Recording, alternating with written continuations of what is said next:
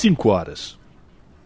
5 horas. Começa agora Jornal Brasil Atual. Produção em parceria com Brasil de Fato. Movimentos populares, política, direitos humanos, economia, mundo do trabalho, cultura e prestação de serviço. Jornal Brasil Atual. Ele caindo tudo aqui no estúdio. Sexta-feira, sexta-feira, dia 8 de dezembro, começando mais uma edição do Jornal Brasil Atual. Eu sou Rafael Garcia, junto com Larissa Borer. E estas são as manchetes de hoje. Secretário-Geral das Nações Unidas, Antônio Guterres, alerta para uma crise iminente na faixa de Gaza, enfatizando o elevado risco de colapso do sistema de apoio humanitário que poderia levar a consequências devastadoras.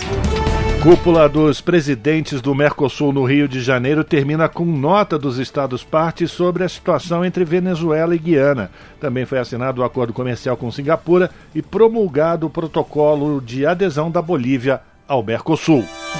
Pesquisa Datafolha mostra que a satisfação dos moradores do Brasil em morar no país saltou de 59% para 74% em um ano, enquanto o sentimento de orgulho de ser brasileiro passou de 77% para 83%.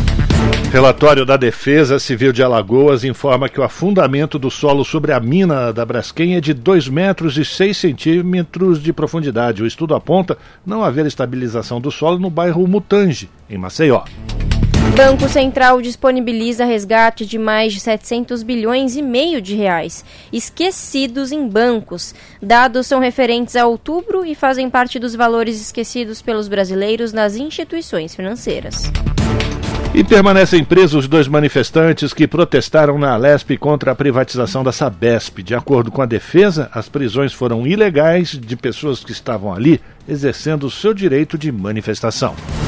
Deputados do PSOL na Lesp ingressaram com mandato de segurança pedindo a anulação da votação do projeto de lei de autoria do governador bolsonarista Tarcísio de Freitas, que autoriza a privatização da Sabesp.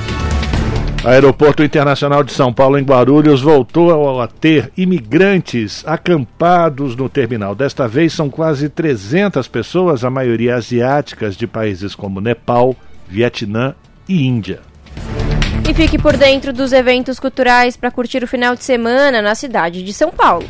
5 horas, 2 minutos, pelo horário de Brasília. Participe do Jornal Brasil Atual por meio dos nossos canais nas redes sociais. No Facebook, facebook.com barra Rádio Brasil Atual. No Instagram, arroba Rádio Brasil Atual. No Twitter, arroba RA Brasil Atual. E pelo WhatsApp, o número é 11 96893 7672.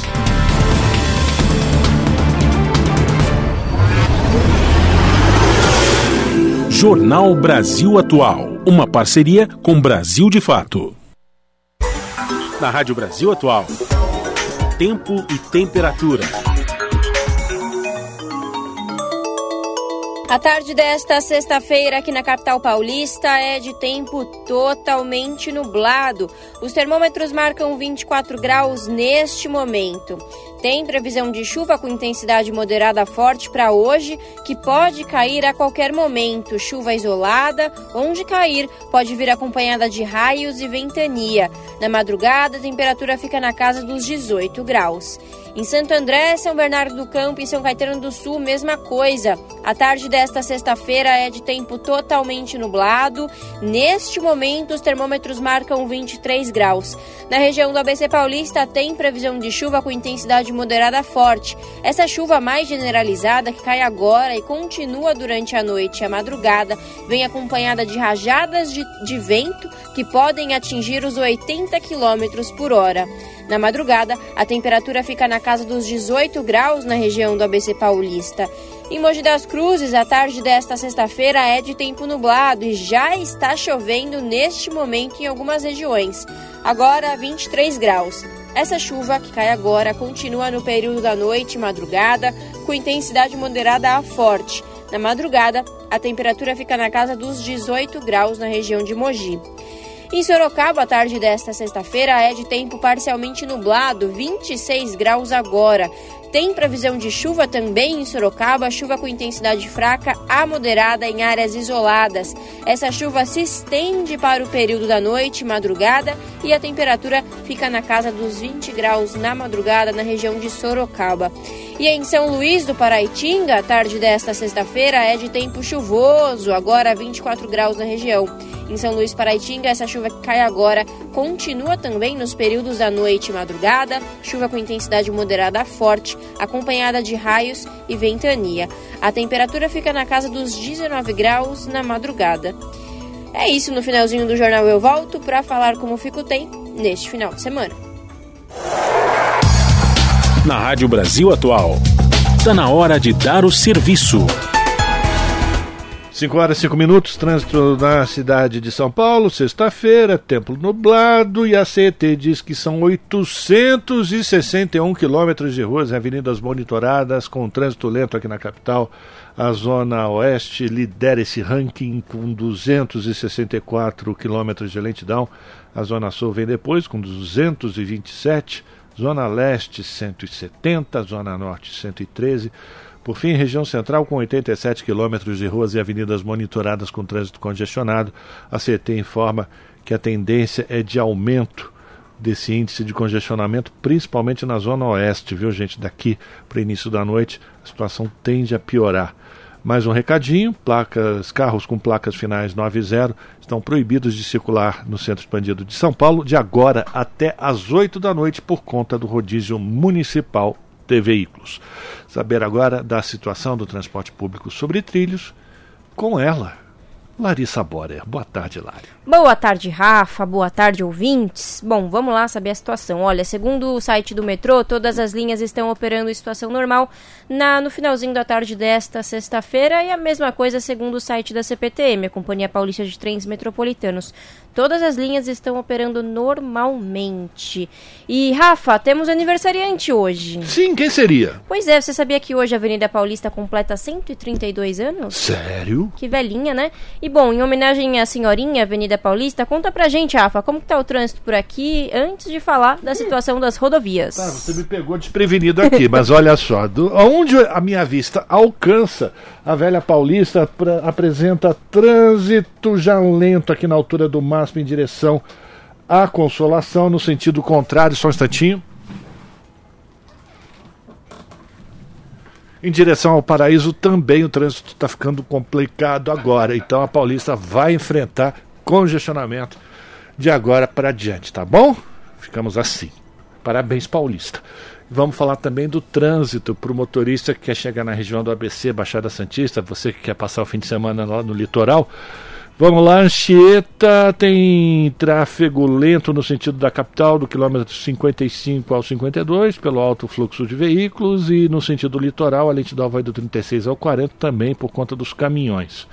A imigrante no sentido São Paulo tem lentidão do 59 ao 54 por conta de obras. Segundo a concessionária, o tempo está bom, a visibilidade está boa, o sistema Anchieta Imigrante está com operação normal, 5 por 5 e a descida é realizada pela pista sul da Anchieta e da rodovia dos imigrantes. Já a subida acontece pela pista norte das duas rodovias, se você vai pegar a estrada agora. Olho vivo, atenção e o ouvido ligado aqui na Rádio Brasil Atual. Boa viagem. Rádio Brasil Atual 98.9 FM Jornal Brasil Atual. Uma parceria com Brasil de Fato. 5 horas mais 9 minutos. Em discurso dirigido ao Conselho de Segurança nesta sexta-feira, o secretário-geral das Nações Unidas, Antônio Guterres, alertou para uma crise iminente na faixa de Gaza, enfatizando o elevado risco de colapso do sistema de apoio humanitário que poderia levar a consequências devastadoras. Solicitando uma ação urgente, Guterres apelou a um cessar-fogo imediato em Gaza, descrevendo a situação atual como uma ameaça à paz e à segurança internacional. Ele destacou a ameaça sem precedentes à segurança do pessoal das Nações Unidas, observando que mais de 130 funcionários morreram durante o conflito até agora, marcando a maior perda de vidas na história da organização. O secretário-geral da ONU reforçou que não existe proteção efetiva para civis em Gaza.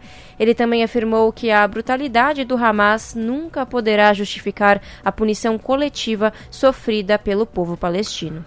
Pois é, ainda sobre esse assunto, as agências das Nações Unidas apontam o desastre humanitário em Gaza como um sinal de colapso de toda a sociedade. O bombardeio contínuo da região dificulta a entrada e distribuição de ajuda humanitária. De Nova York, a repórter Mayra Lopes tem mais informações. O bombardeio contínuo em Gaza e os confrontos com grupos armados palestinos dificultam a entrada de ajuda na região. Há relatos de crianças implorando por água e pessoas cortando postes telefônicos para usar como lenha. A ONU alerta que a sociedade está prestes a colapsar Nesta sexta-feira, o chefe da Agência para Refugiados Palestinos publicou uma carta dirigida ao presidente da Assembleia Geral da ONU, afirmando que a habilidade de implementar seu mandato está severamente limitada, o que teria consequências graves e imediatas na resposta humanitária das Nações Unidas para a população em Gaza. No texto, Felipe Lazzarini cita que desde os ataques do Hamas a Israel em 7 de outubro, muitas pessoas buscaram abrigo nas instalações da ONU na faixa de Gaza, esperando que haveria uma resposta militar israelense.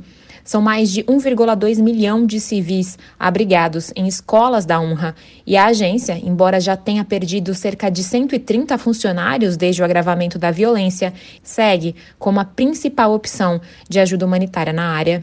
Assim, o chefe do UNRWA destaca que o colapso dos serviços da ONU resultaria no colapso do trabalho de assistência na região além de implorar por ação imediata da Assembleia Geral. Ele adiciona que em 35 anos trabalhando em emergências complexas, nunca precisou escrever uma carta como essa, prevendo a morte de mais funcionários e o colapso do trabalho que deve entregar. Da ONU News, em Nova York, Mayra Lopes. E o presidente palestino Mahmoud Abbas disse nesta sexta-feira que uma conferência internacional de paz é uma necessidade para acabar com a guerra em Gaza e elaborar uma solução política duradoura que levaria ao estabelecimento de um Estado palestino. Em entrevista a Reuters em seu escritório em Ramallah, Abbas, de 87 anos, disse que o conflito entre Israel e os palestinos atingiu um, um estágio alarmante que exige uma conferência internacional e garantias das potências mundiais. Além da guerra de Israel contra o Hamas em Gaza, ele disse que as forças israelenses intensificaram seus ataques em toda a Cisjordânia, ocupada no último ano, com os colonos aumentando a violência contra as cidades palestinas. Abbas falava ao mesmo tempo em que Israel aumentava seus ataques em Gaza. Em dois meses de guerra, Israel matou mais de 17 mil pessoas, feriu 46 mil e forçou o deslocamento de cerca de 1 milhão e 900 mil pessoas, mais da metade delas agora abrigadas em áreas no centro de Gaza ou perto da fronteira com o Egito. Você está ouvindo? Jornal Brasil Atual. Uma parceria com Brasil de Fato. São 5 horas e 13 minutos. E o presidente da Venezuela, Nicolás Maduro, irá se reunir com o presidente russo Vladimir Putin em meio à crise com a Guiana. No domingo passado, dia 3, os venezuelanos foram às urnas e aprovaram o plebiscito que, é, enfim, propõe a anexação da região de Essequibo, que corresponde a 70% do território da Guiana. A área é disputada desde o século XIX e há uma arbitragem determinada pela ONU sobre esse caso. Ontem, os Estados Unidos anunciaram que patrocinou uma manobra militar no estado da Guiana com um sobrevoo de aeronaves pela região. O Nicolás Maduro está sendo esperado em Moscou entre domingo e segunda-feira. E de acordo com informação publicada pelo jornalista Jamil Chad, que é colunista do portal UOL, o governo de Joe Biden procurou interlocutores brasileiros pedindo que o Palácio do Planalto e o Itamaraty atuem para acalmar a situação na fronteira entre a Venezuela e a Guiana, evitando que a crise saia do controle. Diplomatas brasileiros consideram que a estratégia de colocar as instituições latino-americanas para lidar com a crise parece ter sido uma boa escolha. Por enquanto, comentam os negociadores do, do Palácio do Planalto, não houve uma nota de repúdio por parte de Maduro. 5 horas mais 14 minutos. A cúpula dos presidentes do Mercosul, no Rio de Janeiro, terminou nesta quinta-feira com nota dos estados parte sobre a situação entre Venezuela e Guiana. As informações na reportagem de Fabiana Sampaio. A cúpula dos presidentes do Mercosul, no Rio de Janeiro, terminou nesta quinta-feira com nota dos Estados partes sobre a situação entre Venezuela e Guiana. Os países manifestaram profunda preocupação com o aumento das tensões entre as duas nações e afirmaram que a América Latina deve ser território de paz e que deve trabalhar com o diálogo, como é tradição da região. O ministro das Relações Exteriores, Mauro Vieira, disse que conversou com o presidente da Guiana e que o assessor especial para assuntos internacionais, Celso Amorim, foi à Venezuela para conversar com o presidente Nicolás Maduro. Telefonou para contar um pouco da situação e pediu que eu transmitisse uh, ao presidente Lula, porque ele, o presidente Lula está viajando. Ele mandou um enviado especial embaixador Celso Amorim foi à Venezuela conversar com o presidente Maduro há uns 10 dias. Durante o último dia das reuniões de cúpula do Mercosul, sob a presidência temporária do Brasil, também foi anunciado um projeto de integração sul-americana com financiamento dos bancos de desenvolvimento BNDES, BID, Flopanta e CAF, no valor de 10 bilhões de dólares. O acordo vai fornecer apoio financeiro e técnico a projetos estratégicos estratégicos, especialmente de infraestrutura. Chamado de Rotas de Integração, o projeto foi articulado pelo Ministério do Planejamento brasileiro. Foram apresentadas aos bancos de fomento cinco rotas entre o Brasil e seus vizinhos da América do Sul. A ministra Simone Tebet destacou que as rotas vão reduzir o tempo de transporte de mercadorias e prevê que duas delas devem ficar prontas até 2026. As rotas de integração regional são sonhos de, de quatro, cinco décadas, mas já estão acontecendo e nós temos certeza que dessas cinco, uma já, já já existe, ainda que parcialmente no Sul, nós temos certeza que pelo menos duas nós conseguimos efetivar até 2026. São 11 estados brasileiros beneficiados. Estamos falando de desenvolvimento para algumas regiões que são muito pobres no Brasil. Integração regional significa combate à miséria, diminuição da desigualdade social, de integração de povos, de cultura, de turismo. Além de infraestrutura, a iniciativa poderá promover o financiamento de projetos de integração nas áreas de saúde, educação, cultura, direitos humanos e proteção ambiental. Da Rádio Nacional no Rio de Janeiro, Fabiana Sampaio. 5 horas e 17 minutos e pesquisa Datafolha divulgada hoje mostra que a satisfação dos moradores do Brasil em morar no país saltou de 59% para 74% em um ano, enquanto o sentimento de orgulho de ser brasileiro passou de 77% para 83%. Ambas as marcas se aproximam do, do teto registrado na série histórica iniciada no ano 2000 pelo Instituto, que neste levantamento, feito na última terça-feira, ouviu 2.004 eleitores em 135 cidades do país. A margem de erro é de dois pontos percentuais para mais ou para menos. O ponto mais alto do sentimento favorável ocorreu em julho de 2005, quando então o presidente Lula comandava um momento de bonança econômica. Já o momento de menor satisfação ocorreu em abril de 2018, já no clima de cansaço com a política que a Operação Lava Jato provocou e que desagou na eleição do Bolsonaro. Ali, só 48% se diziam felizes de morar no Brasil. Você está ouvindo Jornal, Jornal Brasil, Brasil, Atual. 5 horas 18 minutos. Deputados pedem retirada da urgência de projeto que modifica o ensino médio. A repórter Maria Neves acompanhou o debate com o relator da proposta. Em discussão preliminar do relatório do deputado Mendonça Filho, do União de Pernambuco, para o projeto que altera o novo ensino médio, deputados da base do governo acusaram o relator de subverter a proposta do executivo. Mendonça Filho era ministro da Educação quando o nível médio foi modificado durante a presidência de Michel Temer em 2017. O deputado adiantou que pretende manter critérios básicos da lei aprovada quando era ministro. Ao contrário, do que pretendia o executivo. Depois de um período de consultas públicas sobre o assunto, o Ministério da Educação enviou ao Congresso um novo projeto para o ensino médio. Uma das grandes divergências entre o relator e deputados da base é a carga horária. Hoje, pela lei, o tempo destinado à base curricular comum não deve exceder 1.800 horas. As disciplinas obrigatórias em todos os currículos do ensino médio são língua portuguesa, matemática e inglês. O projeto do Executivo prevê a inclusão na grade obrigatória de espanhol, artes, educação física, química, biologia, história, geografia, sociologia e filosofia. Para comportar o aumento de disciplinas, o projeto do governo prevê que a base comum curricular do nível médio tenha 2.400 horas. No caso de articulação com cursos técnicos, a partir de 2026, a carga horária deveria ser ampliada em 1.200 horas.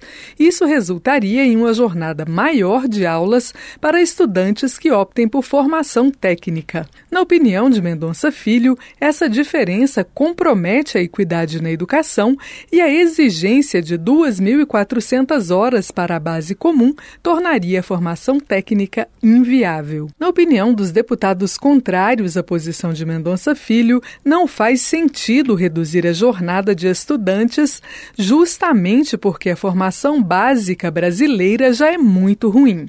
A deputada professora Luciene Cavalcante, do PSOL paulista, foi enfática ao sustentar que é um contrassenso querer melhorar a qualidade do ensino reduzindo a carga horária. Mesma opinião do deputado professor Reginaldo Veras, do PV do Distrito Federal. A gente sempre se queixa que alguns dos nossos estudantes saem do ensino médio sem a devida formação básica. Se nós já temos um comprometimento que o nosso estudante não sai com a formação básica plena, como é que a gente vai melhorar isso? Reduzindo as horas aulas de formação geral. Há uma contradição nisso. Um outro ponto bastante polêmico no debate foram os itinerários formativos, parte do currículo composta por disciplinas de livre escolha dos alunos. O texto do governo limita a organização dos itinerários. O projeto determina que devem ser organizados com componentes de pelo menos três áreas do conhecimento, englobando linguagens, matemática, ciências sociais e humanas e ciências da natureza. Hoje, os sistemas de ensino têm bastante autonomia para organizar as matérias optativas. A lei estabelece apenas que os itinerários podem ser organizados por área do conhecimento, por formação técnica e profissional ou integrando áreas do conhecimento e formação técnica profissionalizante. Mendonça Filho sinalizou que pretende manter as determinações da legislação em vigor. Segundo o deputado Ivan Valente, do PSOL de São Paulo, o modelo atual levou à existência de 1.600 itinerários diferentes no país. A deputada Fernanda Melchiona, também do PSOL do Rio Grande do Sul, afirmou que a escola ensinando até a fazer brigadeiro. Nós estamos falando de itinerários formativos que significaram, no novo velho ensino médio, matérias fundamentais rebaixadas. Tinha itinerário de como fazer brigadeiro nas escolas públicas brasileiras, itinerário de RPG nas escolas brasileiras que os itinerários não podiam ser escolhidos pelos estudantes. Os professores e professoras foram surpreendidos na pandemia pela implementação de um ataque brutal à concepção universalista da educação. Teve professor que, em uma semana, deu 15 disciplinas diferentes e tem uma formação. O projeto do Executivo tem regime de urgência na Câmara e, por isso, teria de ser votado na próxima semana. Os deputados contrários às mudanças propostas por Mendonça Filho defendem que o governo retire a urgência da medida para impedir a votação e permitir a continuidade do debate. Da Rádio Câmara de Brasília, Maria Neves.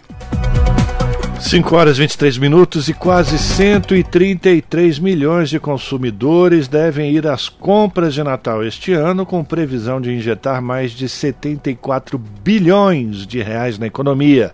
Detalhes com a Daniela Longuinho. Em média, os consumidores pretendem comprar quatro presentes no Natal, pelo valor de 138 reais cada roupas, perfumes ou cosméticos, calçados e brinquedos lideram o ranking dos presentes, de acordo com o levantamento.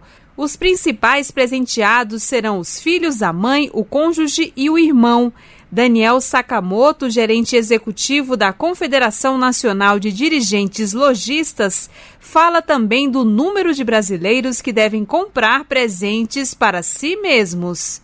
Esse ano, 64% das pessoas afirmam que pretendem comprar presentes para si mesmo nesse Natal. Estima-se que aproximadamente 104 milhões de pessoas devem às compras com o objetivo de se autopresentear. Esse é um dado bastante interessante para quem está aí se programando para ter boas vendas nesse Natal. Entre os que não vão presentear, 27% dizem não ter dinheiro, 17% não gostam ou não têm o costume e 15% estão endividados e vão priorizar o pagamento de dívidas as lojas físicas seguem na preferência dos consumidores.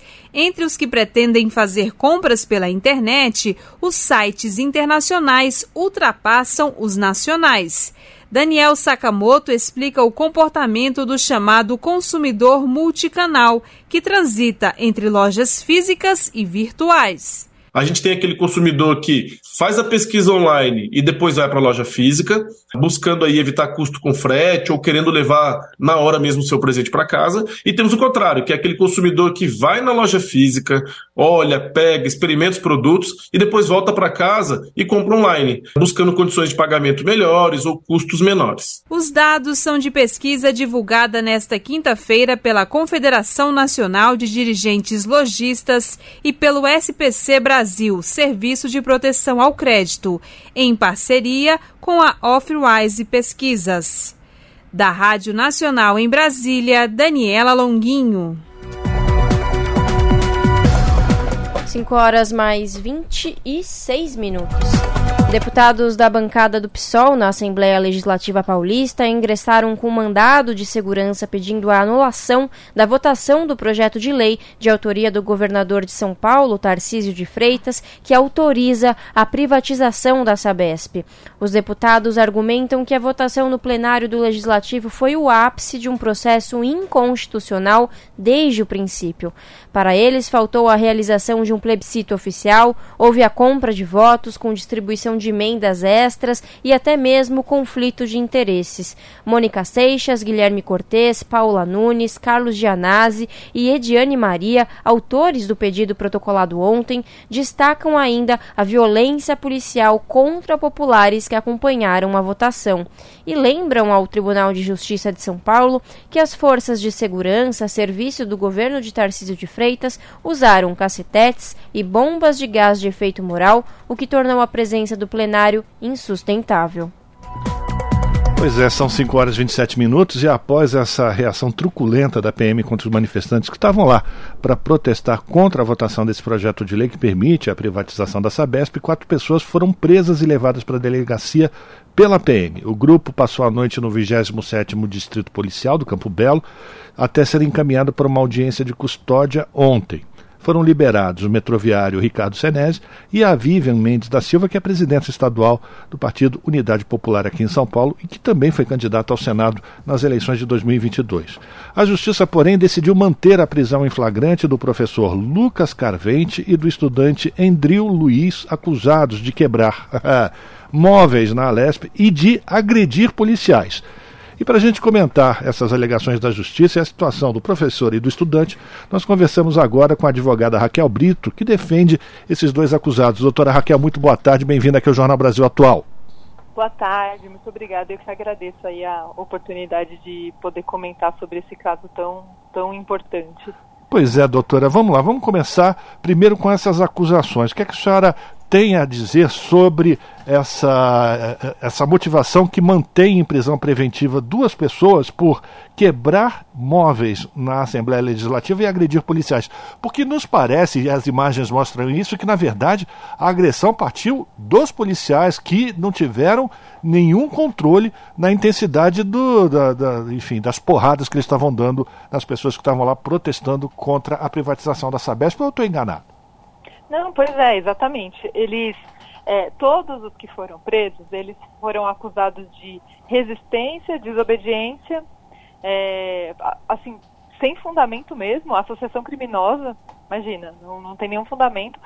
Mas esses dois em específico, a gente não conseguiu que eles fossem liberados na audiência de custódia, porque eles tiveram é, a imputação dos crimes de agressão aos policiais, de, de dano na verdade, a delegada colocou genericamente no boletim de ocorrência, né? Que teve danos, mas que só seriam averiguados depois de ver imagens. Ou seja, ela não teve como comprovar, porque realmente não aconteceu, que eles causaram algum dano a, a patrimônio. Então, isso é, ela nem conseguiu imputar a eles. Agora, a, a, agressão aos policiais é a suposta, porque, enfim, imagina, eles é que foram super agredidos, estão cheios de hematomas.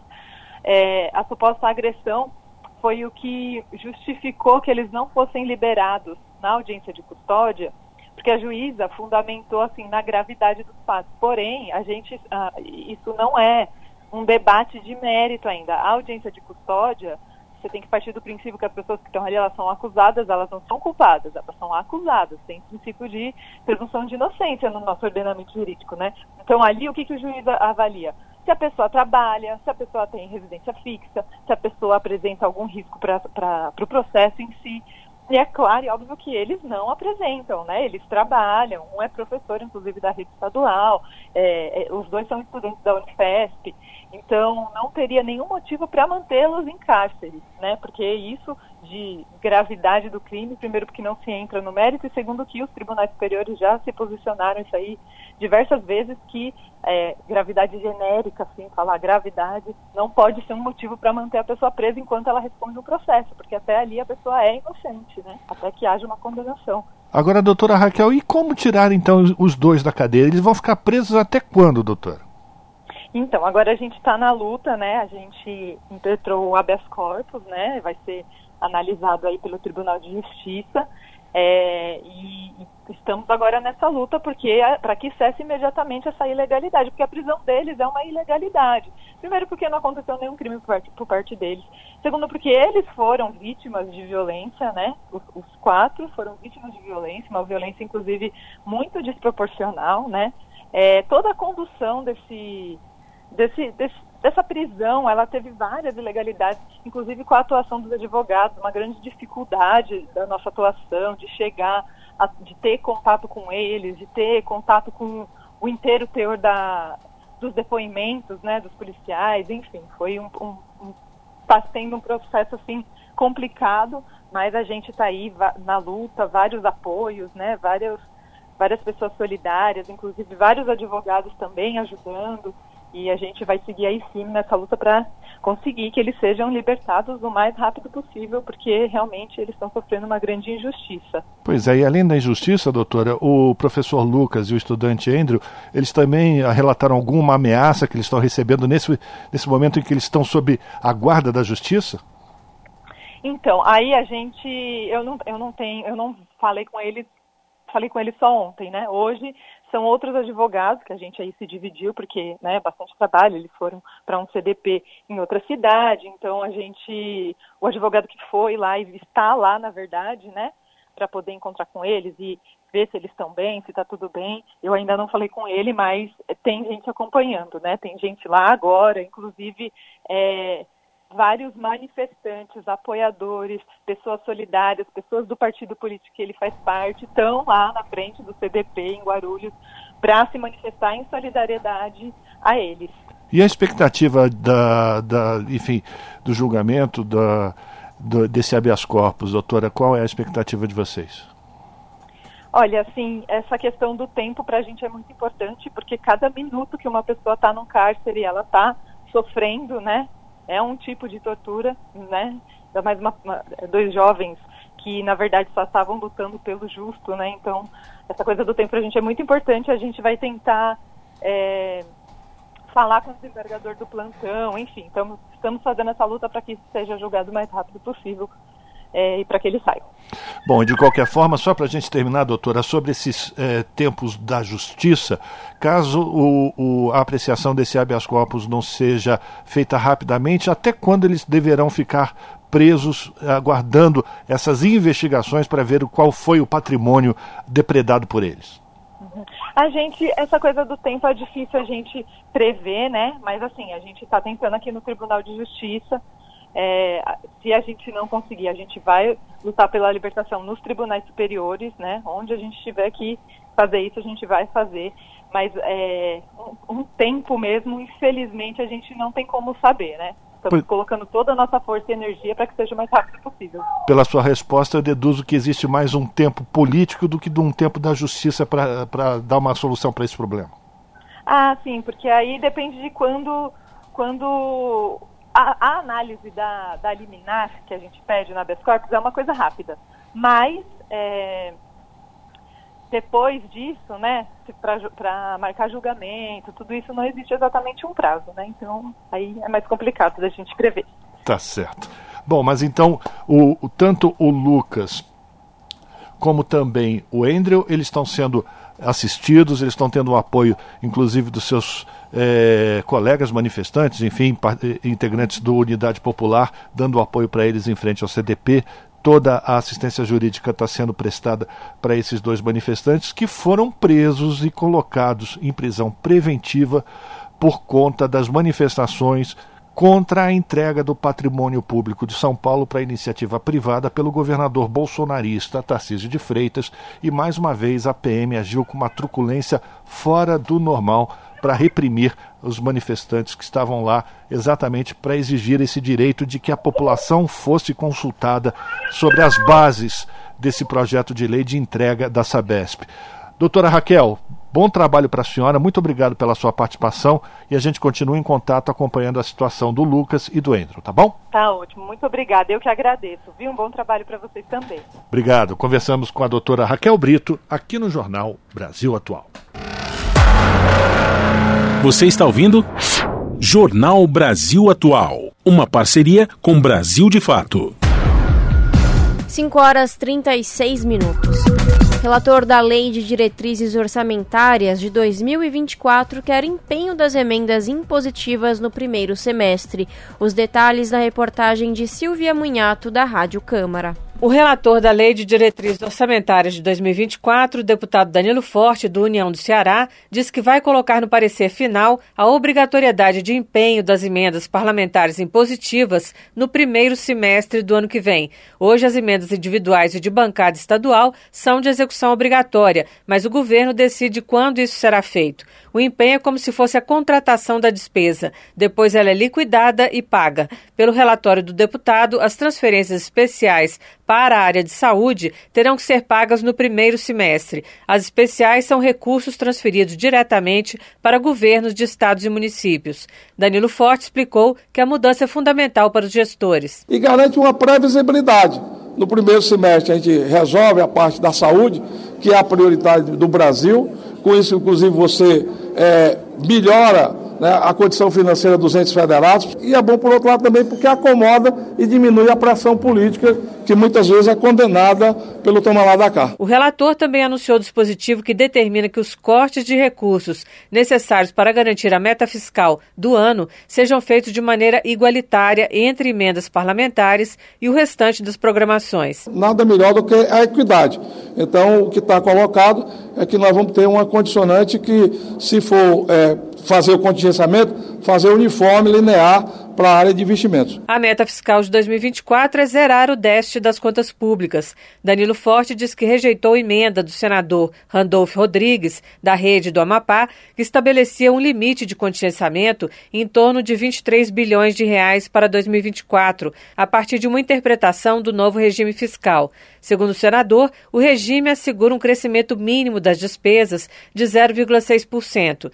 Nota técnica da consultoria de orçamento da Câmara, porém, aponta que para garantir a meta fiscal, o corte pode chegar a 56 bilhões de reais. Randolph Rodrigues diz que a emenda apenas reafirma o que está na lei. Portanto, o entendimento do governo permanece. Os limites de contingenciamento estão esculpidos no arcabouço. Sendo assim, é isso que nós também pensamos. Danilo Forte explicou ainda que a LDO permite que o Fundo de Manutenção da Educação Básica destine recursos para uniformes, merenda e transporte escolar e informou que alguns setores foram ressalvados de contingenciamentos no ano que vem. Citou o exemplo dos programas agrícolas. Quanto às transferências especiais, elas serão mais controladas. O parlamentar terá que indicar em que área elas serão usadas e os tribunais de contas locais terão que ser informados sobre os repasses para poderem fiscalizar.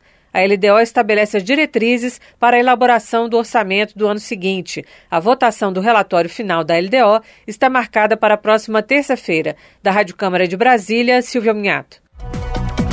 5 horas e 39 minutos e o Banco Central está disponibilizando o resgate de mais 7 bilhões e meio de reais que foram esquecidos nos bancos. A consulta deve ser feita no sistema de valores a receber e quem vai explicar para a gente como fazer isso é a Daniela Longuinho. 7 bilhões e meio de reais estão disponíveis para resgate no sistema de valores a receber do Banco Central. Os dados divulgados nesta quinta-feira são referentes a outubro e fazem parte dos valores esquecidos pelos brasileiros nas instituições financeiras. O Banco Central calcula que 6 bilhões de reais estão disponíveis para pessoas físicas e 1 bilhão e meio para as empresas. Os valores a receber maiores do que mil reais não chegam a 2% do total e quase 90% deles são até cem reais.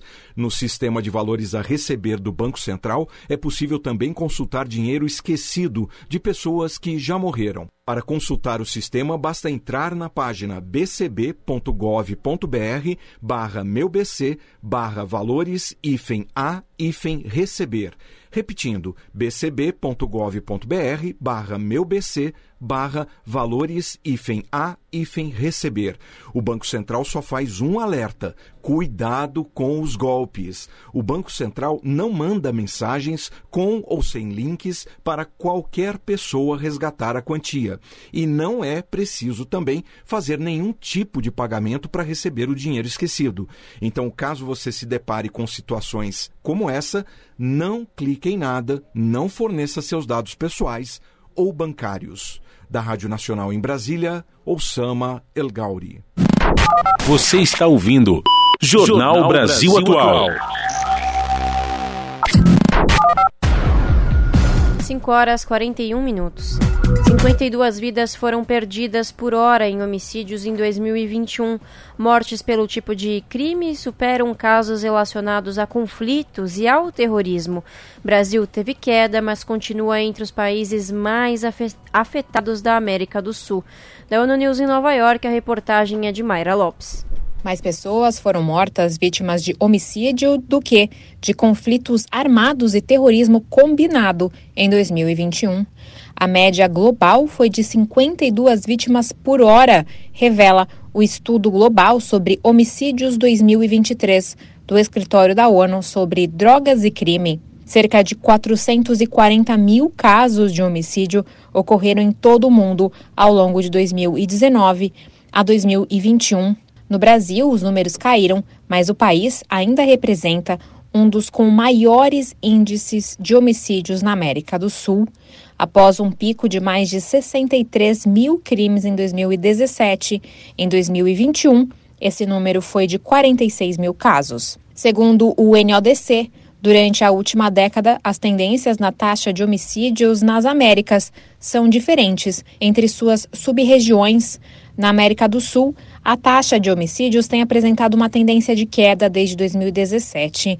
Esse declínio é principalmente impulsionado pela redução no número anual de homicídios registrados no Brasil, o país mais populoso da sub-região. As tendências de homicídio variaram com países conhecidos por altas taxas registrando quedas e os de violência historicamente baixa, aumentos.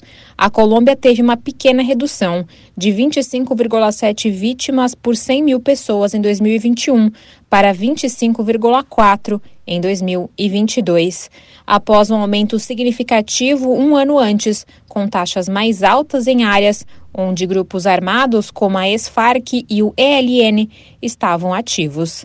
A taxa do Brasil permaneceu estável em 21,3 por mil em 2021, a segunda mais baixa desde 2000, mas a violência persistiu no Nordeste e Norte devido a tensões entre facções de drogas. Da ONU News, em Nova York, Mayra Lopes. 5 horas e 44 minutos e o Edinaldo Rodrigues. ele não é mais o presidente da Confederação Brasileira de Futebol. O dirigente foi destituído por decisão do Tribunal de Justiça do Rio de Janeiro, que determinou ainda uma nova eleição para a CBF dentro de 30 dias. Ainda cabe recurso contra a decisão, mas quem assume a entidade interinamente é José Perdiz, que é presidente do Superior Tribunal de Justiça desportiva. Votaram pela destituição do Edinaldo por conta de uma ilegalidade em sua eleição de 2022. O relator do caso, que é o Gabriel Zéfiro, que teve o voto acompanhado pelos desembargadores Mauro Martins e Mafalda Luquezzi. Edinaldo Rodrigues está na frente da CBF desde agosto de 2021, quando assumiu interinamente o lugar do Rogério Caboclo, que renunciou ao cargo por denúncias de assédio moral e sexual. Em 2022, numa eleição de candidato único, o Edinaldo elegeu-se para um mandato de quatro anos. E a Polícia Federal no Rio de Janeiro prendeu em flagrante um homem acusado de posse ilegal de armas de fogo de uso restrito e permitido. A operação apreendeu 13 das 50 armas de fogo procuradas. O homem de 42 anos é um ex-CAC, portador de certificado de colecionador, atirador desportivo e caçador, que teve o registro cancelado. Segundo as investigações, ele integrou o grupo de assassinos chamado Escritório do Crime até o ano de 2020. Em 2014, ele teria sido motorista de um veículo utilizado por atiradores que mataram com mais de 40 disparos de fuzil um homem apontado como um miliciano e uma mulher. O preso será encaminhado ao sistema prisional do Estado, onde vai ficar à disposição da Justiça. De acordo com a polícia, as investigações serão mantidas para apurar o paradeiro das armas que não foram encontradas. E ainda 24 pessoas foram presas por operar uma central telefônica para aplicar golpes aqui no centro de São Paulo. De acordo com investigação da Polícia Civil, os golpistas se identificavam como funcionários de grandes empresas de telefonia e entravam em contato com comerciantes informando que seria necessária a renovação do cadastro sem qualquer custo.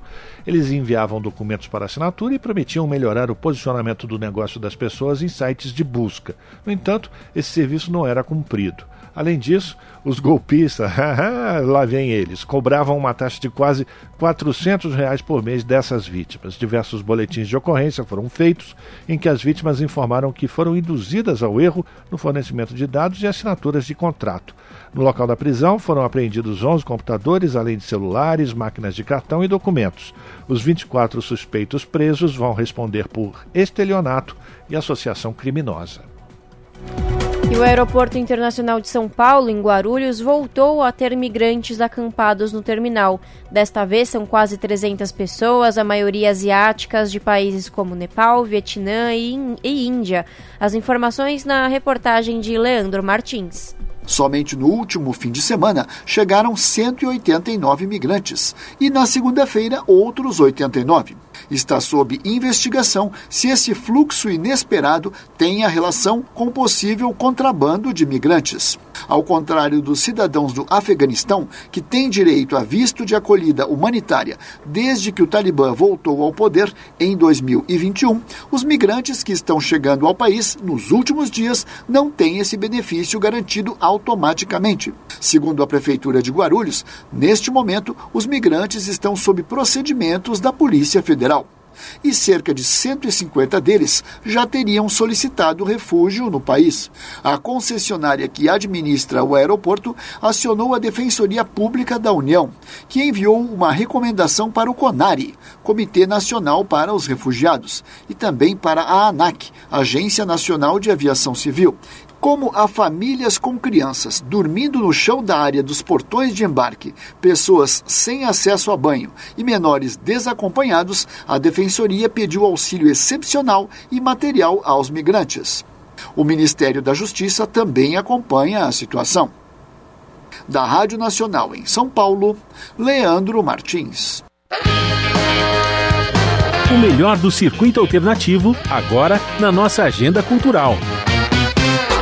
Vem, vai, vem, deslizando, embolando, embrasando rapidinho. Se a cultura do passeio vem deslizando, embolando, embrasando. Sextou! E como de costume, é dia da nossa agenda cultural, com diferentes dicas artísticas para curtir o final de semana. E tem dica para todos os gostos e idades, sempre naquele precinho camarada ou melhor ainda, de graça.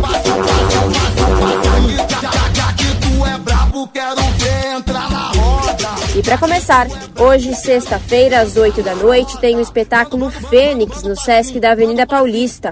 A peça é uma obra de passinho e funk que fala sobre a esperança dos corpos periféricos pela busca da felicidade, com trilha sonora ao vivo comandada pela banda Clarim e o DJ Seduti.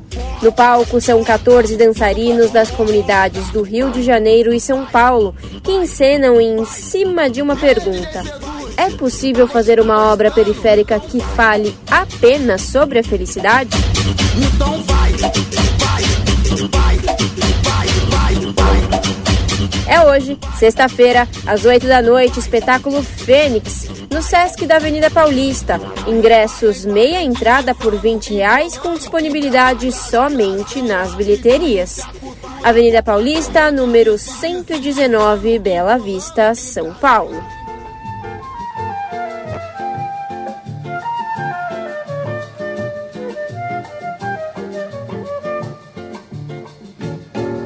Vai tristeza e diz a ela que sem ela não pode ser. Hoje também é possível conferir a comédia musical Bossa Nova Cabaré Bar no Teatro do SESI, localizado no Centro Cultural Fiesp, às 8 da noite.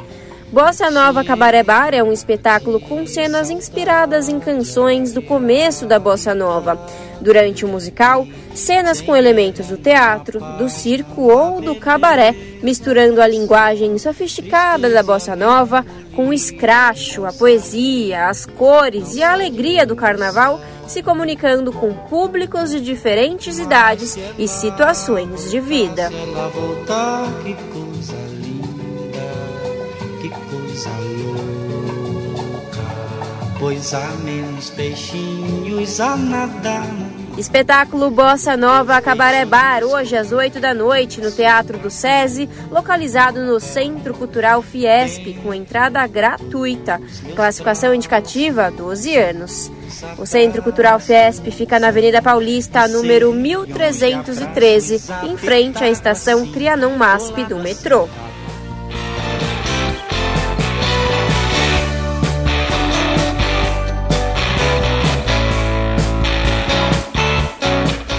E tá rolando a Icena, Semana da Semana Italiana Contemporânea, no Sesc Pompeia. Hoje, às nove da noite, fazendo parte da programação, tem o monólogo Canicinica. Transitando entre realidade e ficção, a peça costura uma narrativa leve, com uma profunda reflexão política sobre a exploração do trabalho, desde o setor italiano de molhos de tomate, marcado pela mão de obra imigrante, até o setor da cultura. Sobre o palco, munida de poucos elementos de cena, a artista Greta Tomesani mescla performance, teatro documental e comédia stand-up, retratando seus personagens como sujeitos próximos do público, que se acercam em seus modos de vida e pensar o trabalho, sempre caracterizado pela precariedade.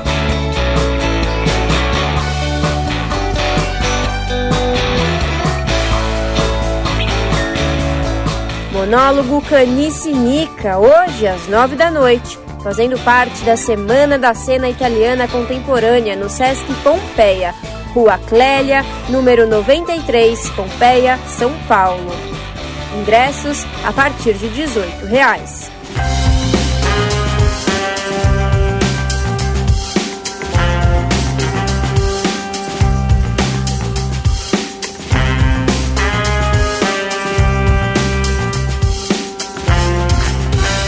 com programação especial, o Museu das Favelas tem neste sábado, 9 de dezembro, às 11 da manhã, a contação de histórias de passinho em passinho. A atividade visa proporcionar o aprendizado de diferentes danças e ritmos por meio de práticas lúdicas que se desdobram pelos diversos espaços do museu. A narrativa será apresentada em Libras e português incentivando a participação do corpo como meio de tornar a aprendizagem mais acessível através do tato, da visualidade e da audição.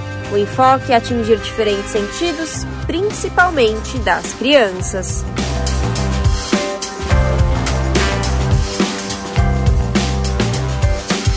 É neste sábado, às 11 da manhã, contação de histórias de passinho em passinho, fazendo parte da programação especial de final de ano do Museu das Favelas, onde Rua Guaianazes, número 1024, Campos Elíseos, São Paulo. A entrada é franca.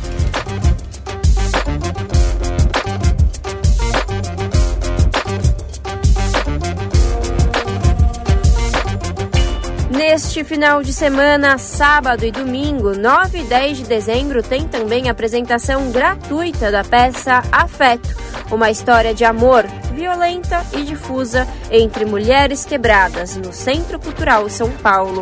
A peça é parte de uma trilogia escrita por Carla Zanini, cujos textos, em comum, trazem como protagonistas mulheres de alguma forma marcadas pela violência, seja institucional, política ou de gênero.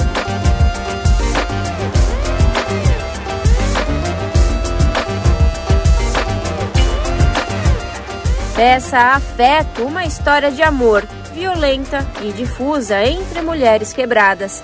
Sábado, 8 da noite, domingo, último dia do espetáculo, às 7 da noite. Entrada gratuita, onde Centro Cultural São Paulo, CCSP, Sala Jardel Filho, Rua Vergueiro, número 1000, Liberdade, São Paulo.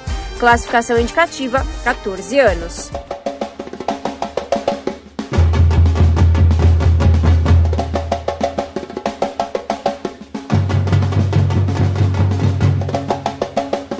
Este final de semana também tem festival cultural gratuito com intervenções e oficinas em Brasilândia. Entre os destaques da agenda do festival Brincando na Praça estão apresentações e oficinas que trabalham o resgate da memória ancestral africana e consciência ambiental, além de espetáculos que estimulam a criatividade e a conexão com a cultura popular brasileira. No sábado, por exemplo, dia 9, as atrações começam com o espetáculo Pernautas e Malabaristas, da Deu Circo, unindo teatro, circo e brincadeiras. Em seguida, o palco é tomado pela fantasia, surpresa e imaginação com o espetáculo Nas Águas do Imaginar, da Companhia de Danças de Diadema. Já no domingo, dia 10, o público acompanha às 9h30 a intervenção Cortejo Voador da companhia Passarinho Contou e depois entra para balançar o corpo com ritmos afro-brasileiros com o bloco Afro é de Santo.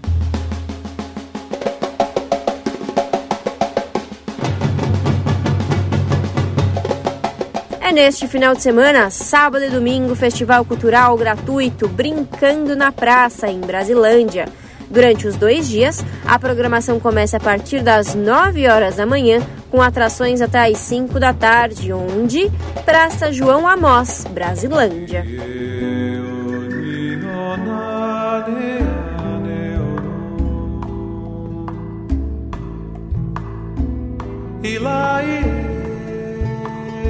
i la i e o ni o na la la i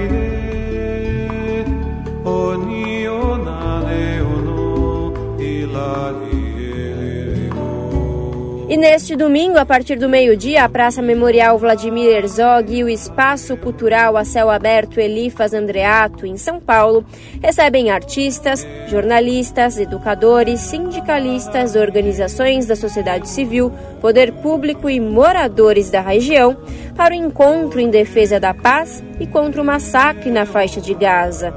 O evento, que celebra os 75 anos da Declaração Universal de Direitos Humanos, contará com a presença de três convidados especiais: a cantora hondurenha brasileira Indiana Noma, conhecida no cenário do jazz e da música latino-americana, o premiado violinista brasileiro André Pinto Siqueira e Renato Braz, cantor, violinista e percussionista referência no cenário da música brasileira. Olá.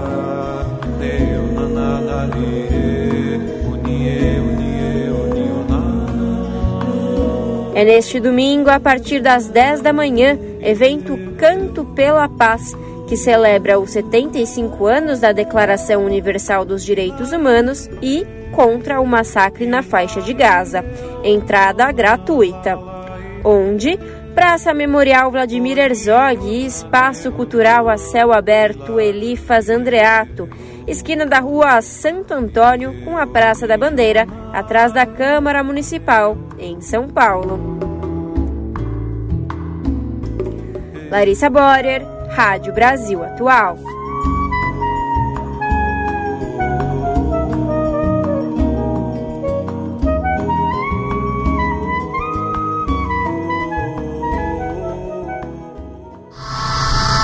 Você está ouvindo? Jornal Brasil Atual. Uma parceria com Brasil de Fato. 18 horas. Rádio Brasil Atual. Para sugestões e comentários, entre em contato conosco por e-mail redação@jornalbrasilatual.com.br ou WhatsApp DDD 11 96893 7672. Acompanhe a nossa programação também pelo site redebrasilatual.com.br.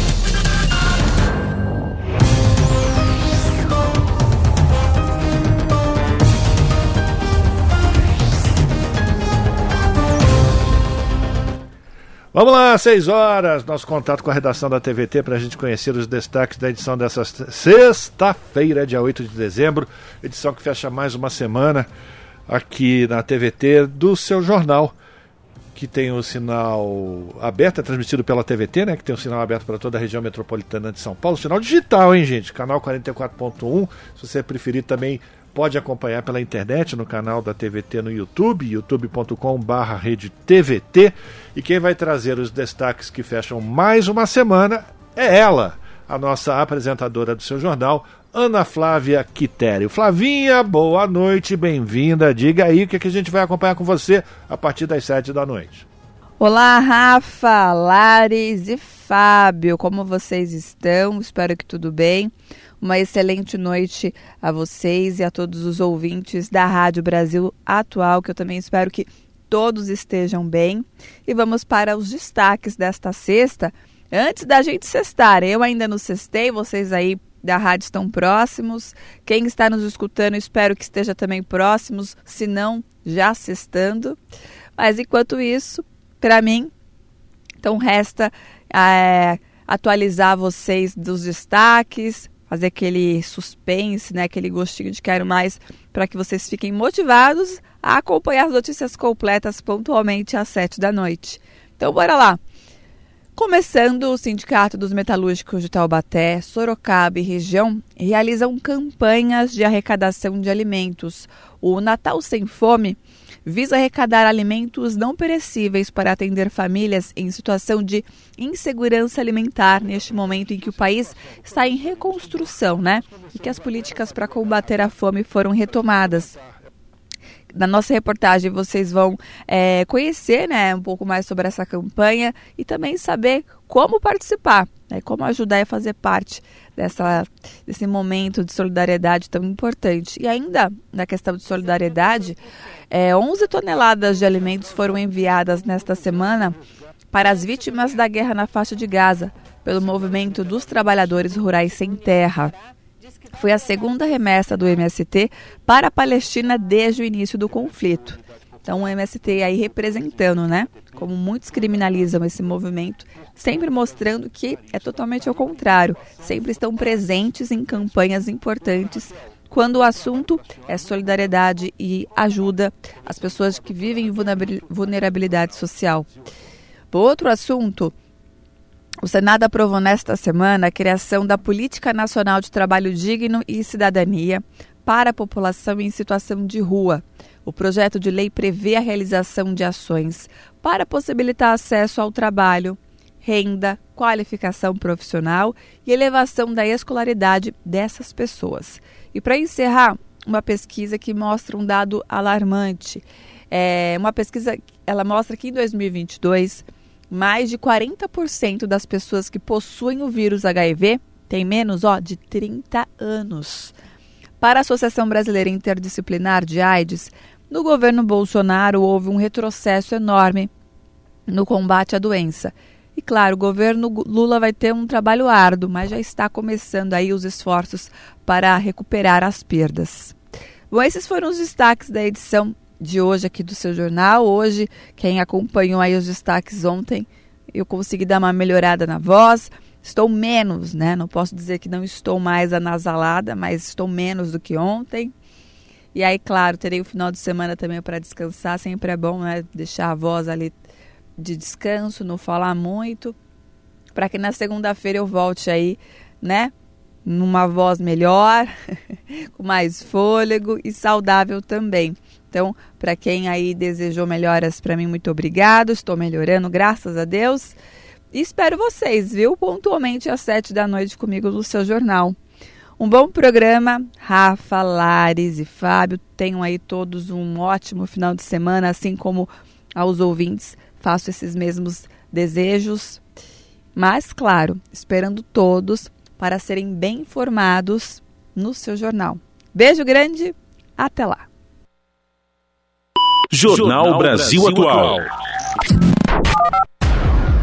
São 6 horas e 5 minutos. Agora que a gente já sabe quais são os destaques do seu jornal que você vai acompanhar às 7 da noite, a gente vai conhecer também os destaques do Revista Brasil TVT, programa que é apresentado pelo Cosmo Silva, nosso colega de bancada aqui na Rádio Brasil Atual, e também pela jornalista Ana Rosa Carrara.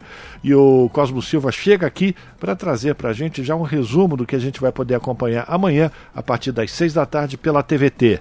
É com você, Cosmo. Olá, Rafael Garcia, Larissa Borer e ouvintes do Jornal da Rádio Brasil Atual. No Revista Brasil TVT deste fim de semana, vamos falar da aprovação nesta semana do projeto de lei do governador Tarcísio de Freitas, do Republicanos, que privatiza a Companhia de Saneamento Básico de São Paulo, a Sabesp. Manifestantes, movimentos sociais e sindicais que protestaram contra foram vítimas de violência por parte da PM, que utilizou gás lacrimogênio e cacetetes. Essa questão e a situação de Maceió, capital do estado de Alagoas, serão discutidas no programa, viu? Após a previsão de colapso de cinco bairros com tremores de terra e a abertura de um buraco de 300 metros de diâmetro, o ritmo desacelerou, segundo as autoridades, nos últimos dias. Contudo, o estrago é inevitável, viu? A tragédia lá em Maceió obrigou o deslocamento de mais de 50, 55 mil pessoas. Tudo isso devido ao afundamento de uma mina aí utilizada pela empresa Braskem. E a 28ª Conferência das Nações Unidas sobre as Mudanças Climáticas, a COP28, acontece em Dubai, nos Emirados Árabes, até o dia 12 de dezembro. Avançar em metas dos países, principalmente os mais ricos, em relação à realização de medidas para a diminuição da emissão de gases do efeito estufa estão entre os objetivos. As discussões da COP28 e a passagem do presidente Lula pela Alemanha também serão discutidos no revista, viu? Na ocasião, lá na visita da Alemanha, o governo brasileiro assinou 19 acordos de cooperação, a maior parte trata de meio ambiente, bioeconomia e desigualdades sociais. E outro destaque que a gente traz no revista Brasil TVT é diz respeito ao movimento Humanos Direitos, que foi homenageado durante uma sessão solene na Assembleia Legislativa do Estado do Rio de Janeiro, que é a LERJ. Esta homenagem foi em decorrência dos 20 anos de existência deste movimento, viu? Que foi lembrado por sua atuação em pautas chaves para a sociedade brasileira, como a erradicação do trabalho escravo, exploração sexual infantil, a defesa da demarcação das terras dos povos originários e de ações socioambientais. Nós destacamos esta homenagem e o conflito entre Israel e o grupo armado Hamas, que já se estende por mais de dois meses. E para finalizar no nosso momento cultural, vamos falar de uma das maiores referências do movimento quilombola da atualidade, o Nego Bispo. Poeta, lavrador e autor de dois livros, ele faleceu aos 63 anos. Lembrando aqui que o Revista Brasil TVT vai ao ar aos sábados e domingos, das 18 às 20 horas, na TVT, canal 44.1 digital em São Paulo e na Grande São Paulo, na Rádio Brasil Atual 98.9 FM e também pelo YouTube da TVT, youtube.com barra eu espero todos vocês, Rafael, Larissa e ouvintes do Jornal da Rádio Brasil Atual, no Revista Brasil TVT deste fim de semana. Forte abraço! 5 horas mais 18 horas mais 9 minutos. Relatório divulgado nesta sexta-feira, a Defesa Civil de Alagoas informa que o afundamento do solo sobre a mina de Braskem é de 2 metros e 6 centímetros de profundidade, se mantendo o afundamento diário acima dos 5 centímetros. O relatório aponta não haver estabilização do solo no bairro Mutange, em, Mais, em Maceió. As informações na reportagem de Matson Euler.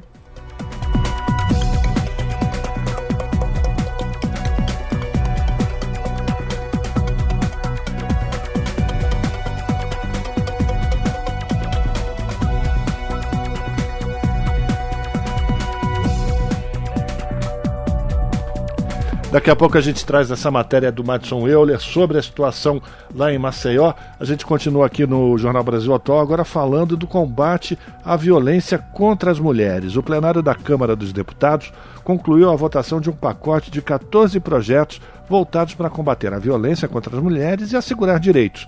O repórter Antônio Vital acompanhou essas votações. Vamos ouvir.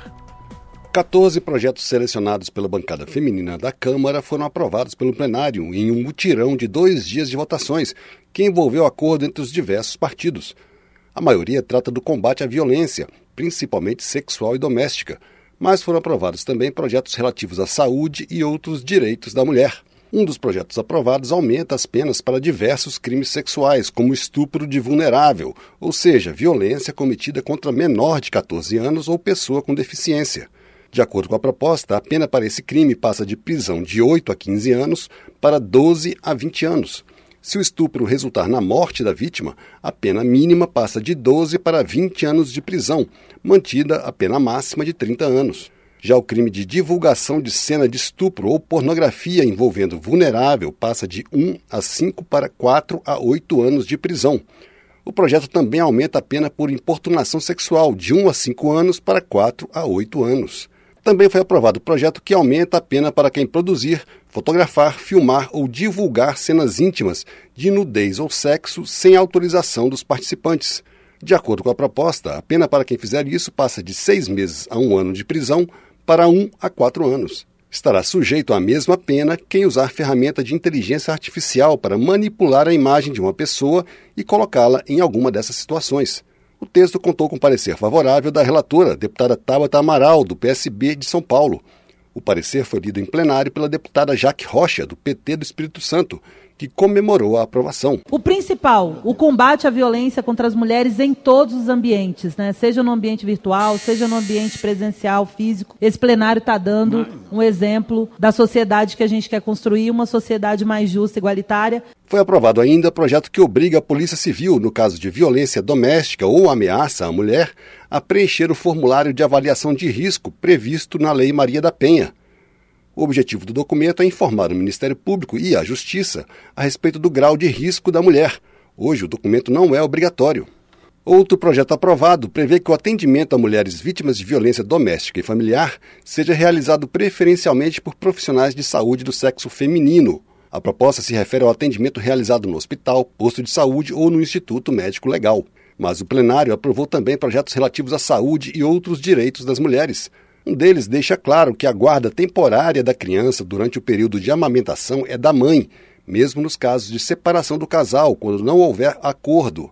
O projeto foi apresentado pela deputada Leda Borges, do PSDB de Goiás, e teve o parecer favorável da relatora, deputada Isa Ruda, do MDB de Pernambuco. A medida foi defendida por deputadas de vários partidos, como Érica Cocai, do PT do Distrito Federal. E nós estamos, neste projeto, assegurando o direito da mulher de exercer a maternagem, exercer a maternagem durante o período de amamentação de seus filhos e filhas, que ela tenha a guarda. Se houver qualquer litígio, qualquer discussão, que não reste qualquer dúvida que durante o período da amamentação a guarda está com as mulheres. Outro projeto aprovado cria um programa de assistência multidisciplinar para mulheres usuárias e dependentes de álcool no Sistema Único de Saúde. A proposta, apresentada pelo deputado capitão Alberto Neto, do PL do Amazonas, teve parecer favorável da relatora, deputada Cristonieto, do PL do Rio de Janeiro. Todos os projetos aprovados seguiram para análise do Senado. Da Rádio Câmara de Brasília, Antônio Vital.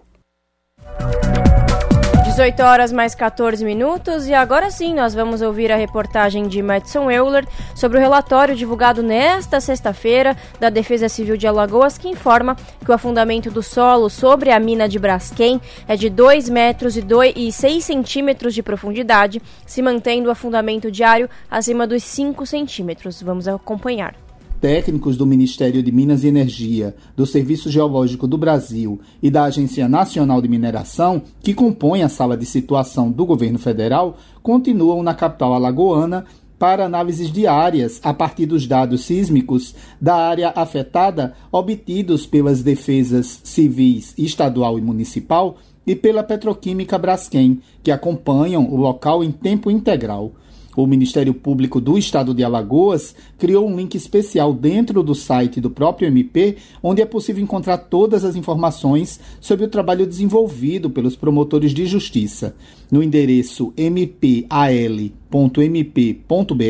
é possível encontrar as iniciativas desenvolvidas em conjunto com o Ministério Público Federal, a Defensoria Pública da União e a Defensoria Pública de Alagoas, além das ações ajuizadas e acordos formalizados. Na próxima segunda-feira, às 9 horas da manhã, está prevista uma reunião do governador Paulo Dantas com os moradores das comunidades Flechal de Baixo e Flechal de Cima, localizadas em Bebedouro, bairro vizinho ao Mutange, sobre o caso da Braskem. Um dos pontos da reunião é sobre o risco em relação às moradias, que não está totalmente descartado. Houve inclusive recomendação da Defesa Civil para que os moradores deixassem suas casas no final de novembro. Os moradores dos flechais já cobram a realocação desde que a desocupação foi iniciada em 2019, mas, segundo relatos, a resposta do poder público na época era de que a região não seria afetada diretamente pela mineração da Braskem. Da Rádio Nacional em São Luís, Madison Euler.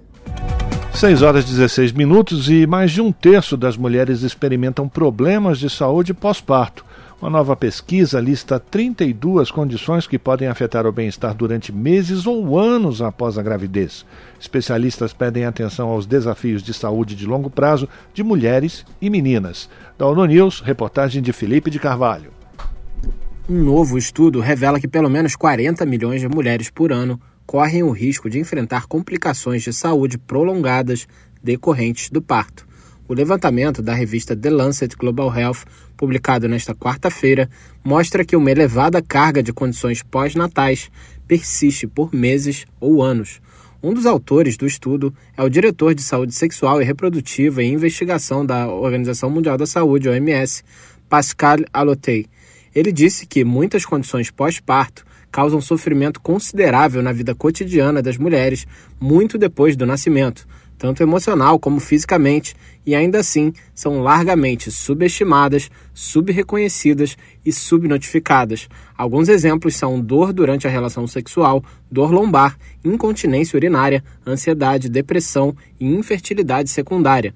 Os autores do artigo defendem um maior reconhecimento desses problemas no sistema de saúde. Cuidados eficazes durante a gravidez e o parto são também um fator preventivo relevante para detectar riscos e evitar complicações que podem levar a problemas de saúde duradouros após o nascimento. Segundo Pascal Alotei, ao longo das suas vidas e para além da maternidade, as mulheres precisam de acesso a uma gama de serviços para que não só sobrevivam ao parto, mas possam desfrutar de boa saúde e qualidade de vida. O estudo indica que, apesar da sua prevalência, estas condições têm sido amplamente negligenciadas na investigação clínica, na prática médica e nas políticas. Durante uma revisão da literatura abrangendo os últimos 12 anos, os autores não identificaram nenhuma diretriz recente de alta qualidade para apoiar o tratamento eficaz para 40% das 32 condições prioritárias analisadas. Os pesquisadores ressaltam que as lacunas de dados também são significativas, pois não houve estudos representativos a nível nacional ou global para qualquer uma das condições identificadas. Da ONU News em Nova York, Felipe de Carvalho. E vacina contra o HPV de dose única pode aumentar cobertura, de acordo com a Organização Pan-Americana da Saúde. A OPAS está lançando uma campanha de incentivo à vacinação junto com o Instituto Nacional de Câncer. As informações na reportagem de Tatiana Alves. A adoção de um imunizante de dose única pode contribuir para o aumento da cobertura vacinal contra o HPV, na avaliação do diretor da OPAS, a Organização Pan-Americana de Saúde, Jarbas Barbosa. Atualmente, apenas 11 dos 50 países do continente oferecem esse tipo de vacina. Em outros 37, incluindo o Brasil, o esquema vacinal prevê mais de uma dose. A vacina contra o HPV é a principal forma de prevenir o câncer do colo de útero, que registra cerca de 17 mil novos casos no Brasil por ano. O imunizante do tipo quadrivalente protege contra quatro tipos do vírus, com eficácia superior a 90%. Em um evento nesta quinta-feira, Barbosa lembrou que a pandemia de Covid impactou a imunização de rotina, acelerando o declínio das coberturas e diminuindo a proteção contra doenças evitáveis por vacinas mas é preciso recuperá-las. As vacinas contra o HPV estão disponíveis há mais de 15 anos. Os testes moleculares de HPV e o tratamento também estão disponíveis há muito tempo. O maior desafio tem sido garantir que essas ferramentas sejam acessíveis de forma equitativa para todas as mulheres e meninas, especialmente entre as populações mais vulneráveis. Com uma taxa de incidência de câncer do colo do útero quase três vezes superior a de 4 em cada 100 mil mulheres, a América Latina e o Caribe estão ainda longe de alcançar a eliminação a OPAS está lançando uma iniciativa junto com o Instituto Nacional de Câncer e 17 organizações não governamentais e sociedades científicas brasileiras para enfrentar os desafios da vacinação contra o HPV e também melhorar o diagnóstico e o tratamento do câncer do colo de útero. Este é o terceiro tipo de câncer mais incidente em mulheres excluindo os tumores de pele não melanoma. A coordenadora de prevenção e vigilância do INCA, Maria Beatriz Naipe Dias, observa que as mulheres em idade reprodutiva ou com menopausa recente são as mais atingidas. Qual é o perfil da faixa etária desses casos? A gente observa entre as mulheres que em todos os cânceres a população é mais, é mais velha, envelhecida. Câncer do colo do útero, a gente observa que mais de 60% tem menos de 50 anos. Os especialistas reforçam ainda que a vacina também pode prevenir outros tipos de câncer causados por HPV como os de pênis, orofaringe e vulva. No ano passado, menos de 42% das meninas e de 28% dos meninos tomaram as duas doses da vacina. Os principais desafios para aumentar as coberturas são a conscientização sobre os benefícios do imunizante e o combate à desinformação, já que muitas pessoas acreditam que a vacina tomada na adolescência seria um convite para o início da vida sexual. O diretor do Programa Nacional de Imunizações, Éder Gatt, diz que também é preciso uniformizar o alcance no país. Não é um país fácil, é bom deixar claro, o Brasil não é para amadores, o Brasil tem uma extensão territorial gigantesca, dificuldades particulares em cada região, Tá? Cada estado é uma realidade, cada município é uma realidade e a gente tem que trabalhar com todos esses atores para atingir um objetivo que é recuperar as nossas coberturas vacinais. A gente só vai conseguir fazendo isso através de união e trabalhando na relação com os, todos os entes federados do nosso país. A vacinação contra o HPV no Brasil é disponibilizada gratuitamente para meninas e meninos entre 9 e 14 anos de idade. Também podem se vacinar pessoas de 15 a 45 anos que tenham HIV, transplantados, pacientes oncológicos, imunossuprimidos e vítimas de violência sexual. Da Rádio Nacional no Rio de Janeiro, Tatiana Alves. 6 horas e 23 minutos e agora a gente vai em Brasília. Vai a Brasília, porque especialistas dizem que o estigma e a discriminação ainda atingem pessoas com o HIV. A repórter Joana Lacerda acompanhou uma reunião, um debate sobre esse tema com deputados. Vamos ouvir. Em uma década, o número de mortes que tiveram como causa básica o HIV ou a AIDS diminuiu 8,5%, registrando em 2022 quase 11 mil óbitos, segundo dados do Ministério da Saúde.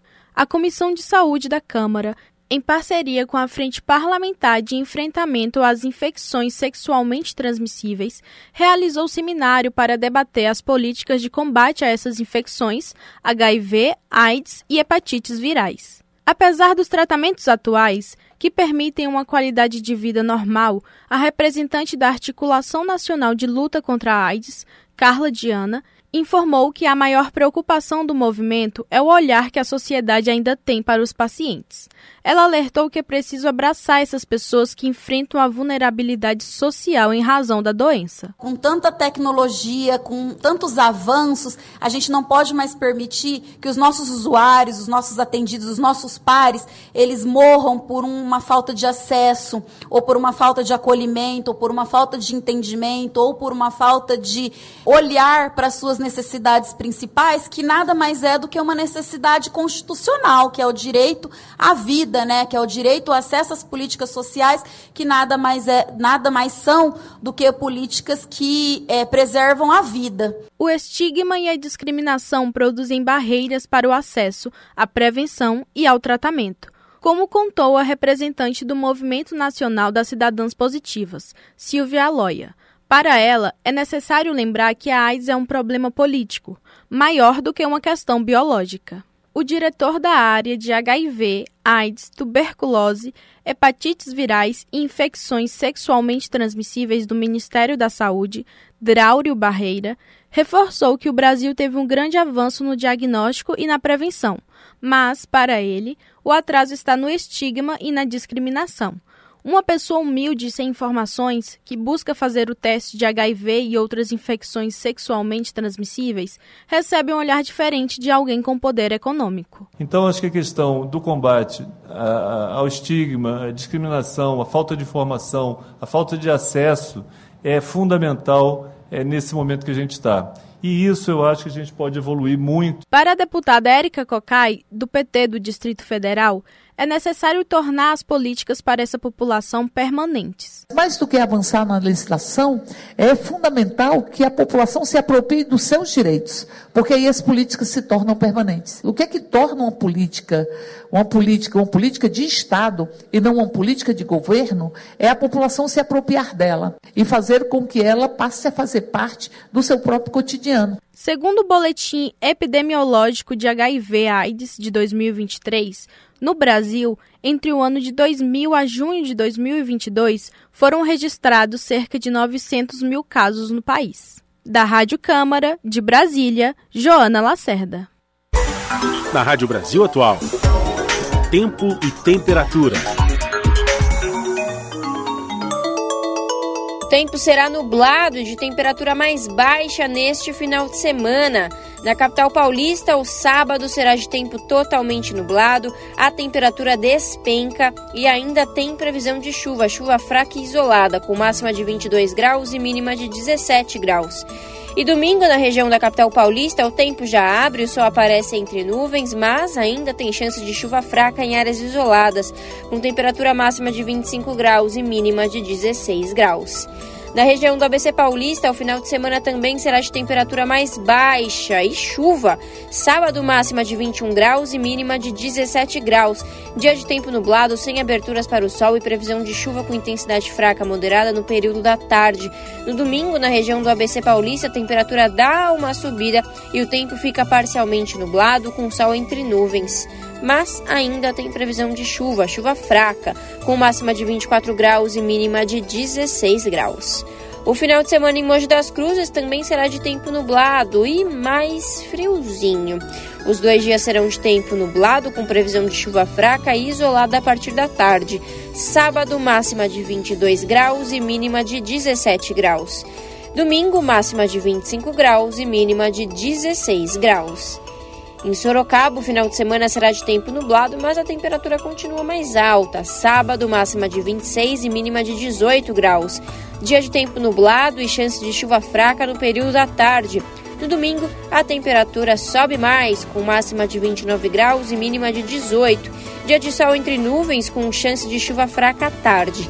E em São Luís do Paraitinga, os dois dias serão de temperatura mais baixa comparada com a semana, tempo nublado, de sol entre muitas nuvens e previsão de chuva fraca no período da tarde.